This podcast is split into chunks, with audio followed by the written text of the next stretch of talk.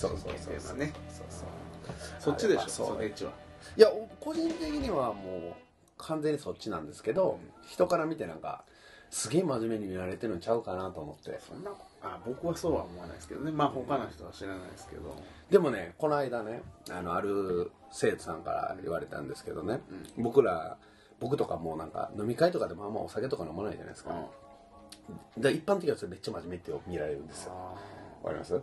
でなんかそのそのカポエイラに対しての取り組みであったりとか、なんか話してることとかって、なんかもうお坊さんみたいですねって言われたんよこの間。ーあそれってなんかめっちゃ真面目に見られてるのかなと思って全然真面目ちゃうのにとか思って。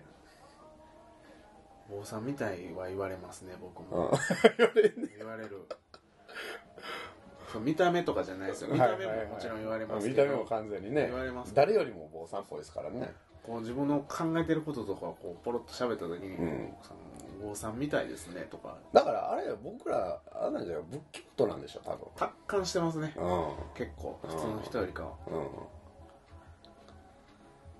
多分そうやと思いますね、うん。だってあのうちの師匠もさクリスチャンやけどさ、うん。かなり仏教徒っぽくない？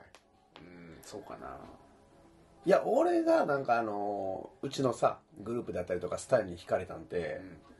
その日本のその空手とか柔道とかよりもなんかその武の道を極めようとしてるんじゃないのかっていうのを感じたんですよ、確かに。うん、武骨にこう、ね、そうそうそうそうそうそうそう。で今日本にある武道うんは実はもともとはこうじゃなかったのかっていううん。僕説まで感じてましたもん、はいはいはいはい。昔の武術家はもっとなんていうのなんていうの真面目とかじゃなくてすごいあのフランクでやけどもうめっちゃリアリストでみたいな感じやったんちゃう？と思って。でもそのなんか、まあ、武士道侍とかってなんか正々堂々みたいなところ言ってるけど、はい。結構マランドロですよ絶あれね石投げたりとかしとったらしいですよ対ね実際。絶対マランドロだと思いますよ。そりゃマランドロじゃないと死ぬんですからね。そうそうそうそうそう柔道とか知らないですけど侍は絶対マランドラージェンいると思います、うんいますね絶対。ね絶対いる絶対だって生き死にかかってますから。ね。うん。常にですよ。そうそうそうそう。それはだってあんなでっかいね刃物を振り持っ回しててな。るやつうん。がゴロゴロ街にいるわけですから。だって普通に考えてさそんなグッズや刃物さ振り回されてみ体のさ本能は普通に反応するわけやん、普通に逃げるやろそら。逃げる。でそれを逃げずにまあだ勝とうとするってことはさ、相当ずる賢くないと、うん。うん。だって切られへんようにして切れないとあかんわけ。やん、簡単に考えるとさ、うん。しかも相手何人かわからん状態で、うん。うん。しかも真っ暗なところで襲ってきたりするんでいきなり「ボソッ!」とか言って「あー」とか言ってる間にもってことはさ大前提としてさ優秀なやつってさもう襲われるシチュエーションに存在してないってことが優秀なわけや渋川豪輝ですね。あそう週刊をあのあの滝のそうそう戦いをあの戦うシチュエーションにならないっていううん。うんいやうんそうそう。愛機を極めたら。だってどんだけ修行して強かってもはめられたら絶対負けますからね。簡単に言うと。んそのはどんだけすすげえ強かってはめられて勝てるっていうのはなんかみんながげ描いてる幻想というかうん。アニメの世界ですよね。うんそう負けるに決まってるやんみたいな。なるほどなるほど。大体なんか強くてなんか伝説とされてる人はなんか裏切られて死んだりしてますよね、うんうんうん超そうやな。そういうこそうそう。うもう絶対これ殺される、でここれやったら絶対勝てるみたいな感じでこううんうんうん。集団で行かれたりとかね、仲間でもほんまに勝ってる人は多分ね歴史に出てきてないですよ。なるほど。ほんまに勝ってる人は。なるほど、うん。なるほどね。で出る必要もないし、はいはいはい、うんそうかそうそう。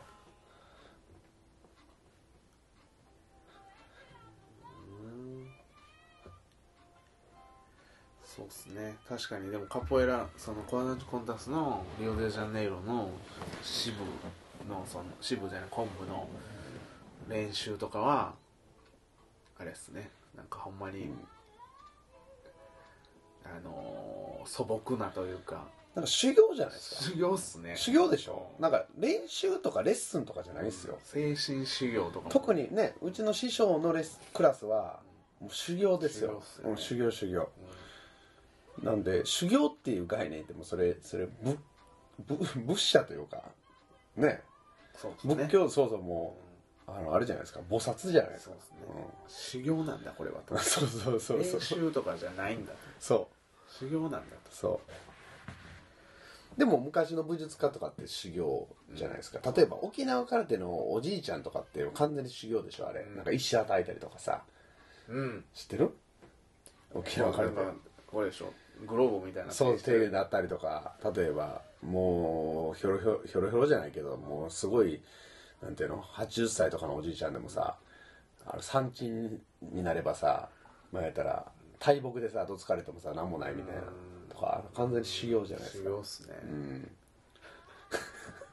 レレッスンとかじゃないでしょ。ない。練習とかじゃないワよークショップとかじゃない。じゃないよ。修行。修行でしょ。精神修行。そうそう。でそれが僕はうちの師匠見た時になんかこの人なんかもうなんていうのそのこれこそなんか武術じゃないのかっていうのを感じたんですよね。あれっすね。もう痛いとか言ってたら話にならないみたいな感じ。いやその言そうな言った時点で終わりというかうん。痛いということはないみたいな。コブラ道場ですね。あのベストキット コブラ道場に痛いという言葉はないってう。ん。コブラ道場ってあの敵のうんうんうん敵の団体の道場、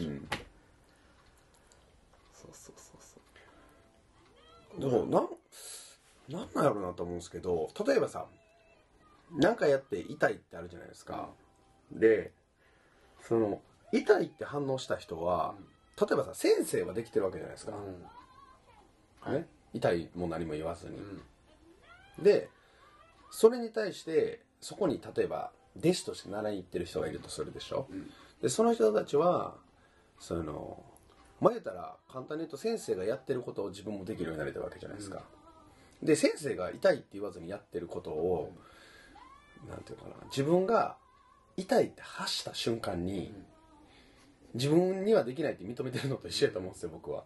そうですね。だって痛かったとしても先生は痛くないっつってんねんからなんか痛くない方法があんねやろなって探すのなるがほどなるほど。そうでしょ？はいはい痛かったとしてもあなんかこうちゃうかったんやなみたいな感じ、はいはいはい。それを痛いみたいな感じになったら それをもう超える気ないやんって話。いやそうやってやったら痛いよそらみたそいうな。そうそうそう。そうじゃない。よそう。どこ見てんねんお前。そうそうそうそう。ああなるほど。とかあのよく思いがちなのがなんかあの打撃の世界ってさ、例えばイメージとしてこうすねを鍛えてさとか、うんうん砂袋をこう蹴ったりとかさ、うん。することによって、要はカチカチにするはい体を、はい。でカチカチにしてそれを相手に打ち込むことによって、すごい強くなる、うん。でなおかつ、あのー自分は怪我しないみたいな。感じで多分みんな思ってるんですよ、いはいはい。じゃなくて実はうん。相当テクニック使って痛くないようにしたりとか、相手にダメージを与えたりとかしてますからね。なるほど。うん。技術なんですよあれ。技術。そう。フィジカルじゃなくて。あもちろんそれをフィジカルあテクニックをやるための最低限のフィジカルが必要ですよ、うんだけど僕はいつも言ってるじゃないですかその痛いのを我慢するんじゃなくて、どうやったら痛くないようにできるのかっていうのを考えることが重要やっていつも思ってて。発想が違うんですよ逆なんですよねだからうん。そう思わないですか？そう今聞いて思いました。なるほどな、でそのうちおおうまくなってくるから、例えば初めてそれを見た人からしたらなんかすごい硬いものを思いっきり力いっぱい打ち込んでるようにしか見えないんですよ。わかります、どうんだけどそこのちそうそこまでやるまでにどれだけ工夫を凝らして打ってるかっていうのは見えないんでこれさっきの話と通じないですか？パラレルワールドと。うん黒田哲さんも同じこと言ってました。マジですか？もうロックさんもマニアックっすね。うん。あの 知ってます？みんな黒田哲さん。これあの当たり前のように話してますけど知らないですよ、あー黒田哲さんもだから肩で同じ動きをしてても、はいあの全然違うんですって。あの、内容その本質を理解している人の動きと理解してない人の動きは全然違うんです。違います。でその例えるならその包丁で魚を切ったとしても、職人料理人の職人さんが切った場合は、うん。普通の人が切ったら壊す繊維あの細胞とか繊維うんうんうんうん。を職人さんは壊さずに切る、はいそれと一緒ですっはいて言ってはりました。はいわかります。それと一緒でしょだから。うんうん一緒です。サンドバッグ叩くにしても。サンドバッグ叩くのにしてもあのあのねどう言ったらいいんやろうな。そう。そうもちろんそうなんですけどなんかもっとね僕はね違う言い方でねみんなにね伝えたいですよ、うん。うん、なんかその職人さんが来たのと違うっていうのは分かるんですけどそれもそうなんですけどね。あのねよく言うんですけど、あそう。時間を操ってるんですよ。時間。はい。うん。こういうと結構多分理系の人は分かりやすいかなと思うんですけど例えばえっ、と砂袋を右手でうん。拳でバーンって打ち込むとするじゃないですか、で初心者の人ってそのバーンっていう一挙動なんですよ。はいはいはい。わかります？その例えばバーンって打ったまでに0コンマが5秒やったとしましょうよ。1秒もかからへん。0コンマ5秒やったとしたじゃないですか、で0コンマ5秒っていう一つの写真なんですね。うん初心者の人は。うん。うんわかります？うん。だけど多分その達人と言われる人たちは、それを100分割にしてるんです、はいはい。だから当たる瞬間まで見えてるんですよ。だけどそれ100分割にしてもスピードはその0.5秒で打ち込むんで、見えてる時間体感してる時間が違うというか。うん。うん。わかります。わかります？僕はわかります。それあのジンガと一緒でジンガをみ大最初は多分はい。121そうですね。そうですね。そうそうそうそれをそうそうそう。そううまくなってきたらそ何分割かにするんですよね、うはいします。だから行ったり来たりがすぐできるというかそうですそうです。いジンガを12にしたら1の次は2に行かなきゃいけない。2のポーズにするところを狙って蹴られたら終わりっていうね。そうですそうですそうです。それを10個にしたら、はい。123っていった時に4い。ったらまずいから2に戻ってまた1に戻るみたいなことができるわけじゃないですか、そうですねそれみたいな感じ。感じそんな感じです。でカポエラで当てはめると、カポエラのリズムはあの4拍子でしょ。うん。12341234じゃないですか。でこれをあの一番初めにやりだした人たちはそれ2で取るんですよ多分。1212で取るんですよね、はいはいはいだから12のリズムしかないんで 12のその12で蹴ったら当たるんですよ。はいはいはい2を狙って。2を狙ってるとか1を狙ってるとかしたらねそれ以外に刻み方してないんででそのうちちょっと上手くなってくると4になるんですよね。だから1234みたいになるんですよ。でそのよりもすごくなると今度8で刻むんですよね。うんうんうん。1234っていうリズムを1234567になってるってことね。うん。その人は、うん。でもっとすごい人はそれを16で刻むわけうん。ですなるほど。で僕はあのねうちのグループの話で言うと、それを16で刻んでる男がいると、ねあのね。メストレバカルミなんですよ、なるほどね。あの人はおそらくね中6で刻んでますうん。よわうん。かります。わかるでしょ。思ってた名前が出たさんではいはいはいはい。すごいな。めあの僕らの師匠メストレ弟子はどっちかっつったらえっとね8ぐらいでうん。より増やしてない感じなんですよ。うん。その代わりその8を徹底的にこう磨いていってるというか硬くうん。硬くしていってる感じなんですよね。うん。だから16のやつが来てもそんな8で刻んだら終わりやみたいな、感じ俺には8がある。そうそうそうそうそう。お前は16使ってるかもしれんけどお前16のその16分の1をどれだけの時間をかけて磨いたんやと、俺はこの8を8分の1をまあ言うたらそれぞれあの10年ずつ磨いてんねんぞぐらいの感じや。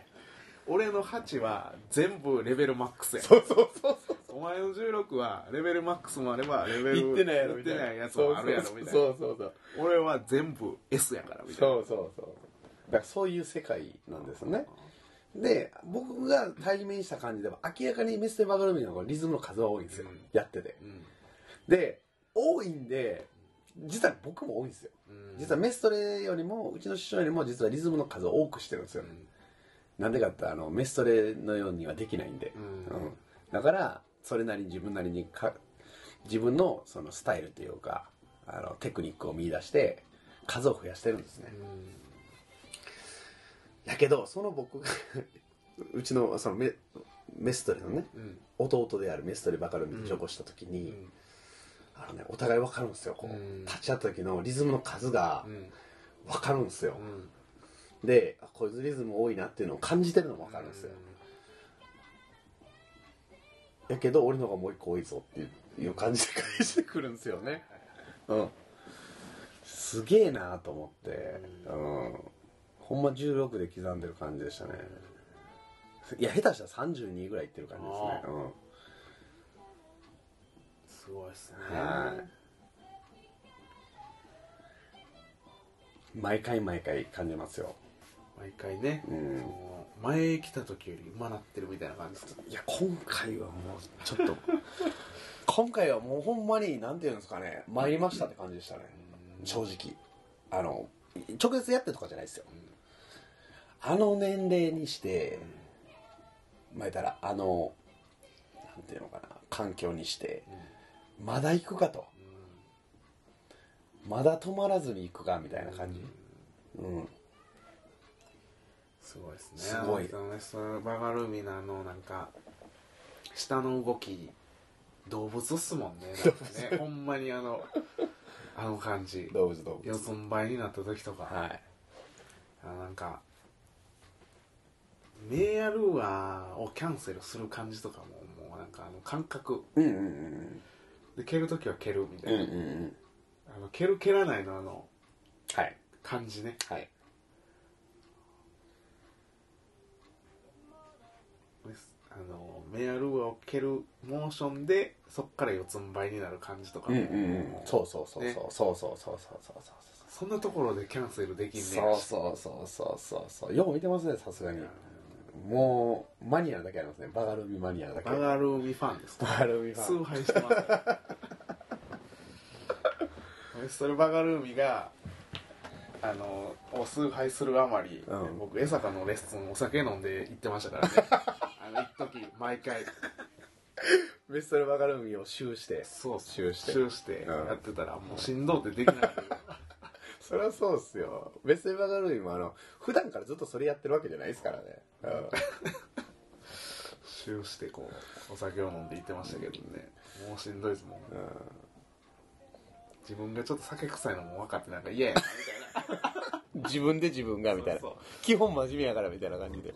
嫌だなみたいな、そんなとこ真似せんでええねんって言われたら終わりやんこれみたいな。そんないらんとこ真似せんでええねんみたいな。でまあ間違いなくお兄ちゃんに言われますよね。言われるでしょうね、ああおもろいなでもはい。実務の数の話なんですけど、はい。もっとちょっとマニアックにね、うん。掘らせてもらうとはい。僕はなんでメステルバガルミの方がメステルで知るリズムの数多いのかっていうのを実はもう分析して、うん。僕の中でも回答が出ててはい。あのね膝の使い方が違うんですよ。膝。実は。うん膝を使うことを許したのがメステルバガルミやなっていう感じなんですよね。膝を使うことを許さないのがメストレでしょあああのー後ろに下がった時の感じとか。そうですね、うん。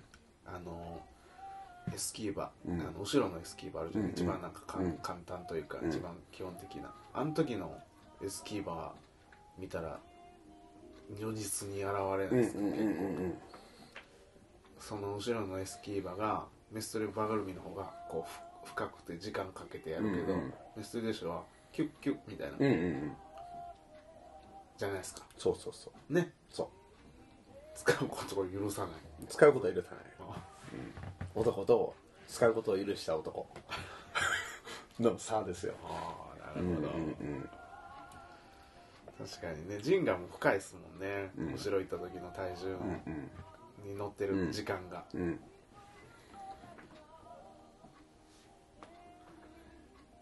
いやでもあの辺はすごい面白いですね。なんかあのあれを見てるとすごくなんか自然自然の原理で出来上がった集団やなと思うんですよ。うん。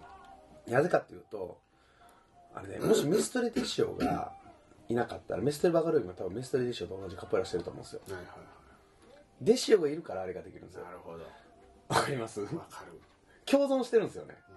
うん。うん、俺はこれではいくこいつには語れへんからこっちで行こうかみたいな感じですかね。いやあのねあのね長は譲れないところがないとダメなんですよ。ああなるほどなる要は長はね。ほどはい。でそこをガチガチに固めてる分多分弱い部分も出てくるんですよ。うんうんわかります？うんうん。要は柔軟性はなくなるんですよね。はいだけど柔軟性なおさあるありすぎる長やったら今度はパワーで潰されるんですよ。でそれで言うとうちのグループの長はやっぱそのなんていうのかな。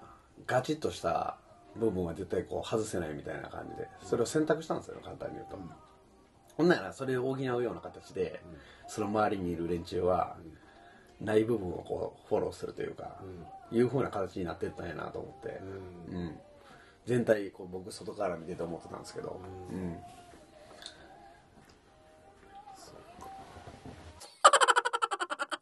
なんか超大きなこうクジラ、まあ、白長スクジラとかがいて、むっちゃでかいじゃないですか、はい。でそれがまあね、弟子を館長やとしたら。うん。見てますやん でもね塩長スクジラ大きすぎるんで多分ねちっちゃい魚からの攻撃とかに弱いですよ。はいはいあと細菌とか。はいうん。わかります？敵はいないんですけどでかい敵はいないんですけどなんか多分ちっちゃい敵がいっぱいいるんですよね、でそのちっちゃい敵をあのーなんていうのかな。駆逐してくれるのがその周りにいる人たちみたいな感じで、でなんかその一緒にいてて客観的に見たら鬱陶しくないんかなっていうふうに一緒にずっとこうくっついててうん。思う思うと思うんですけど、うん。それはそれでなんかうまいことこう役に立ってるからいいねんなみたいな、うん、それが多分共存やと思うんですよね僕は。うん。だから真面目に見すぎると多分それが分からないんやろうなと思って、はいはいうん。だから全員同じ形じゃないとあかんと思ってしまうんで、はいはいはい。そうなったら良くないと、うん。同じ弱点を持ってるからそうそうそこ疲れたらそう。そうみんな全員倒れてしまそううそうみたいそうなねああなるほど、うん。だからそう自然にやってれば勝手に多分そうなるんですよね。うん。それでこう昔のコハダニコンタスのそのブラジルが他のグループの方だ行ってみんなでしばきまくってたみたいな。メスメスデッシュはこう見てるだけでこうそうそうそう。バカルミとメスレトゥンガだけでこうしばいてたみたいなひどい時はビリンバウで叩いてたみたいな。そうそう。め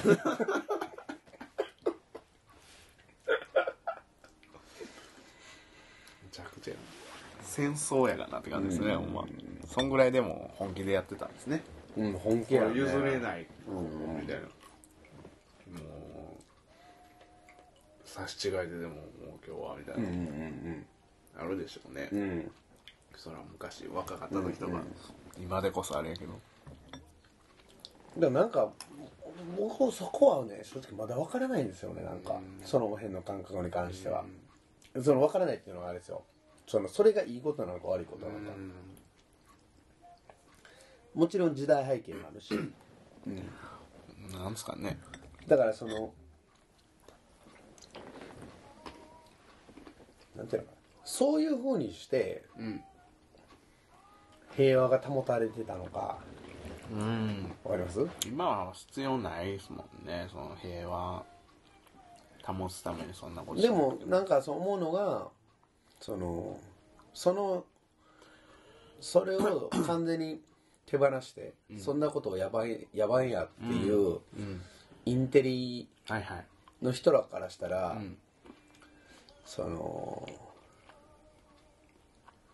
じゃあそれをやってる意味はあんのかっていうのももう感じるんですよ。ああなるだってカポエラってルーツ格闘技なんで、うん。そう戦うことを捨ててやってそこには中身何があるのっていうのが正直ありますよね。うん。そうですね。砲弾の中ではこうせめぎ合ううーのは大事ですよね多うん分うん。ね、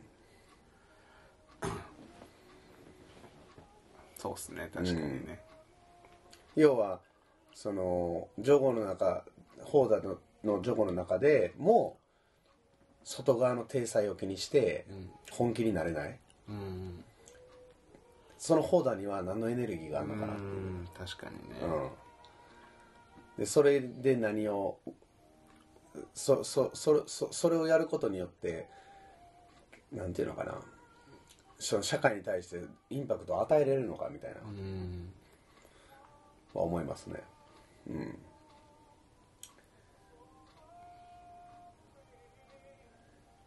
そうですね。うん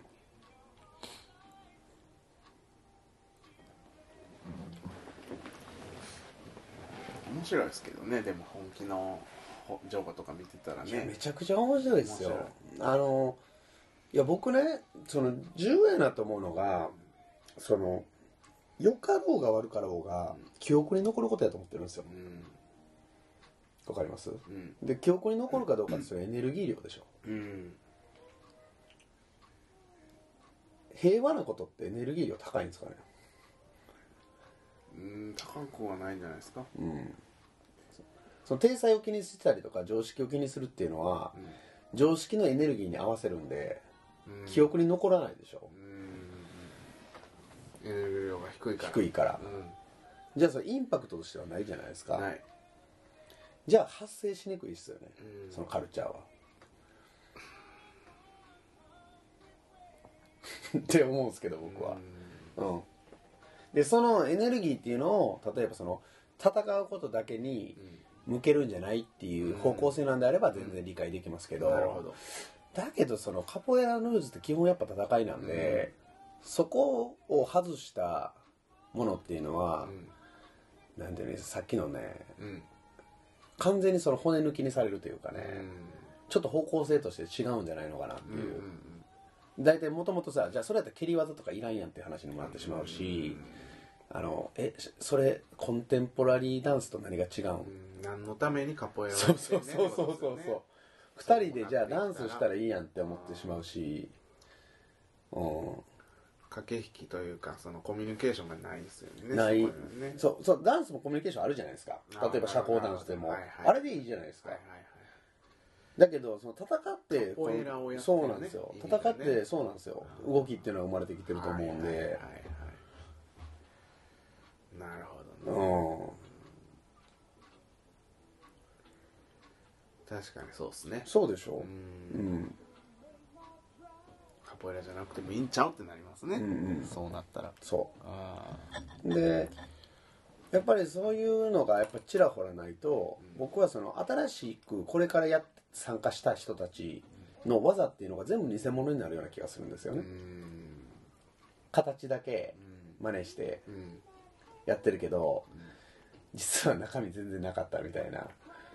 また日本のこう日本で独自にこうえー進化したカポエラが、そうそうそう。ブラジル人が来てなんだこれは。そうそうそうそう。ケイいいっそそうそうそう。バリナーだよ。バリな 価値がないってことなんですけど、何もないってことなんですけどもうでもほんまに日本ってそんなものばっかりじゃないですか。あの僕はまあ完全に個人的なあれなんですけど資本主義っていうのはそういうもんやと思ってるんですよね。ん。ちょっと話飛んじゃいましたけど、うん、なんですか？資本主義っていうのは、ん。その利益を最大化させるのが目的あなんですよ、はいはいはい。価値があろうがなかろうが。そう関係ないです。関係ない。要はパッケージさえちゃんとしていけばいいんですよ。はいはいパッケージさえちゃんとして売れればいいんで、はいはい。で中身を追い求めると時間がかかるんでなるほどなるほど。利益追求できないんですよ、うんうんうんうんでその概念を知ってか知らずかうんはい。勝手にみんなそっちに向かっているような気がするんですよね、向かってます。ですよね。う、ん。でカポエラみたいなその文化活動っていうのは僕は絶対それ向かったらダメだと思ってるんですよ。うん確かに。それある程度合わせるの大事ですよ。か完全に真逆に行くっていうのじゃなくてカポエリスタっていうのはやっぱマランドラージンが必要なんで、やっぱりその社会の流れっていうのも認識してそれに乗っかある程度乗っかるっていうのは必要だと思うんですけど完全にそこを抜いてしまったら、えもうそれおやってないのと一緒じゃないっていうふうに、うん。うんうん、感じてしまいますね。完全に抜くのは違うと。違いますよね、確かに。うんうん、僕はそう思います。うんまあねなんカポエラなんでカポエラをやってるかっていうことをね、うん。やっぱりこう忘れたら資本主義か。そうそうそうそう。逆にこだわったらダメなんですよね。だから資本主義の中では、そうそう。そんな細かいことこだわったかって利益上がらへんやんって言われたら終わりなんで、資本主義的考えだったね。えやったらそうそうそうそうそうそう。ただそこだけじゃないよっていう話ですよね。そこもまあちょっとはいるやろうけども。そうそうそうそうそう。合わせつつも。だけどそれが全部になってるっていうのが僕すごくなんかもう日本がやばいなみたいな。うん確かに。それが正義ですからね今。うん。うん。ブラジル人からしたらありえないですよ。お金強ですね。うんそれはそれでだから分けてやった方がいいと思うんですよね。うん。まあお金はいらないわけじゃないですかね。あったらあったで全然作りゃいいんですよ。だからお。別で。作りましょう。なんとかコイン通貨を。まあまあね。そうそう。そんなもん。なんかそういうのもなんか僕はすごくその日本のそのカポエラとか、いろんなものにこう影響を与えてて、だから僕らのカポエラやってるんで、あこういうことが影響を与えて、日本とブラジルって違うねんなとか、でもブラジルでもさ、場所によって違うわけやん。あそうですね。現地でも、うん。うん。でも現地でも違うのはあれブラジル面白いのがブラジルってブラジルって国なんですけど、もう州ごとにもう国が違うぐらい違うんですうよ、ん。もうカルチャーがね、うん。だからその州ごとにそれぞれのこうカルチャーがあって、うん。多分出来上がると思うんですけど、うん。うん。だけどやっぱブラジルなんかは 絶対そこなんかもう忘れたらおしまいですからね、なんて。もともとあれじゃないですか。その支配者階級の人たちからさ自由を勝ち取るために、ん。カポエラっていうのはうん。ずっとこうあって。でそれがアイデンティティになってるわけでしょ、うん。でそれのための術やったのに、でそっち側に乗っ取られてどないすんのみたいな。なるほど。うん。時を経て。そうそうそうそうそうでその利用すんねやったらいいけど利用されたら利用されてなんか知らん間に、知らん間になんかもう骨抜きになってたら意味ないやんみたいなのがあって、もう戦後の日本みたいな感じじゃないですかそれって。ようそんな資本主義に乗っ取られてあんたカポエラやってリゼミネムレパラナカポエラミベンセパラナとか言ってんなみたいなそうそう。そうどこがや？みたいそうそうそうそうそう。ななるほどね。そうそうそう。戦うのがカポエラだと思うんですよね僕は。うん。カポエリスタやったらね。うん。なるほどね、だからそのどんな形になろうがそれだけは絶対なんかもう忘れたらあかんなと思ってるんですよ。な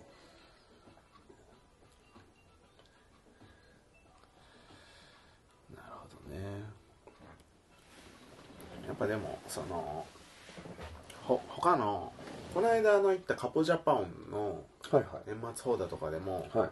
こう白熱する瞬間とかがあるわけですよ放題あはいありますね。でそういうのが異質扱いされてるのがね、はい。僕残念ですわすごい、だからそれは今言った話ですよ。うん。今言った大前提をもしかしたらみんな知らないんかもしれない、うん。え？みたいな感じになるのがえってねえこそこっちこそええやわみたいな。でもでも面白いのがうんえって思ったとことってっていうことはさっき言ったみたいにエネルギー量高いんですよ。で記憶に残るでしょ。いいじゃないですか、うんまあそれはね。そうそうそう。本来そういうものですからっていうのをこうねやっぱりこうカポエラやってる時にロックさん顔怖いですからねみたいな感じのこう言われていやいやいやそういうもんやからみたいな本来そういうもんですからみたいなそれが前提としてあっての笑顔が出るってことだからな、うん実際問題は。